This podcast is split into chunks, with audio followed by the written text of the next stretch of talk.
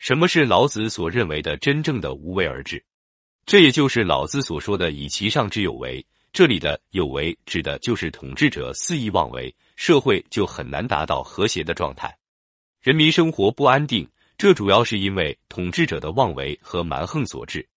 一旦人民难以治理，国家就会秩序混乱，统治者的地位也就受到威胁了。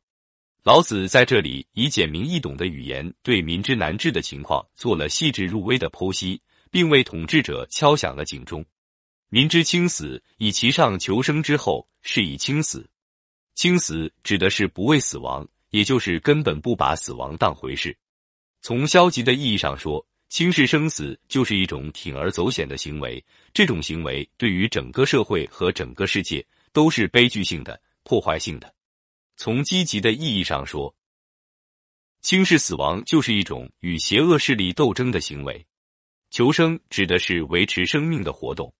求生之后有两层意思：一是把满足生活的需要或维持自己生命的存在这件事看得很重；一是为满足个人生活的需要或维持自己生命的存在付出了太多的财力。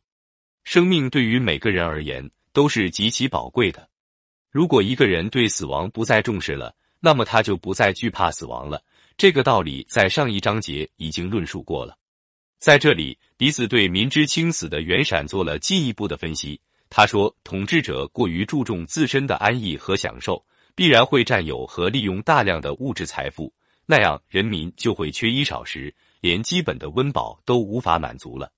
面对这种不公正的现象，人民实在不堪忍受，所以才不惜冒着生命危险去铤而走险。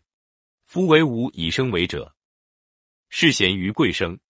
其中“无以生为”是对求生之后和有为的否定。老子正是通过这种否定来说明一个贤明的统治者所应具备的品质和应有的作为。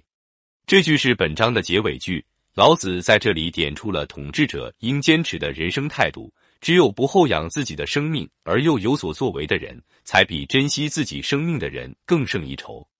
王弼在《道德经注》中对本章内容的注解比较简单。可能他认为这一章比较容易理解吧。他其实只说了一句话，那就是“民之所以辟，治之所以乱，皆由上，不由其下也。民从上也。”翻译成白话文，意思就是说，百姓为什么会变得邪僻，偏离正常的生活道路？国家为什么会变得混乱？这些都是由社会上层引起的，而不是由下层引起。百姓都是跟从社会上层的。苏辙在《老子解》中。对本章的解析也相对简单，他是这样说的：上以有为导民，民亦以有为应之，故事多而难治；上以利欲先民，民亦争后其生，故虽死而求利不厌。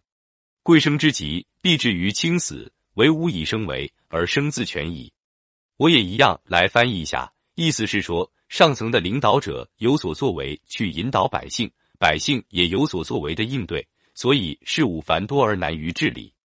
上层的领导者带头追求利益和欲望的满足，百姓也争抢着去谋求生活的优厚，所以死都不能阻挡他们追求利益的脚步。真是自己的生命到了极端，必定会导致轻视死亡。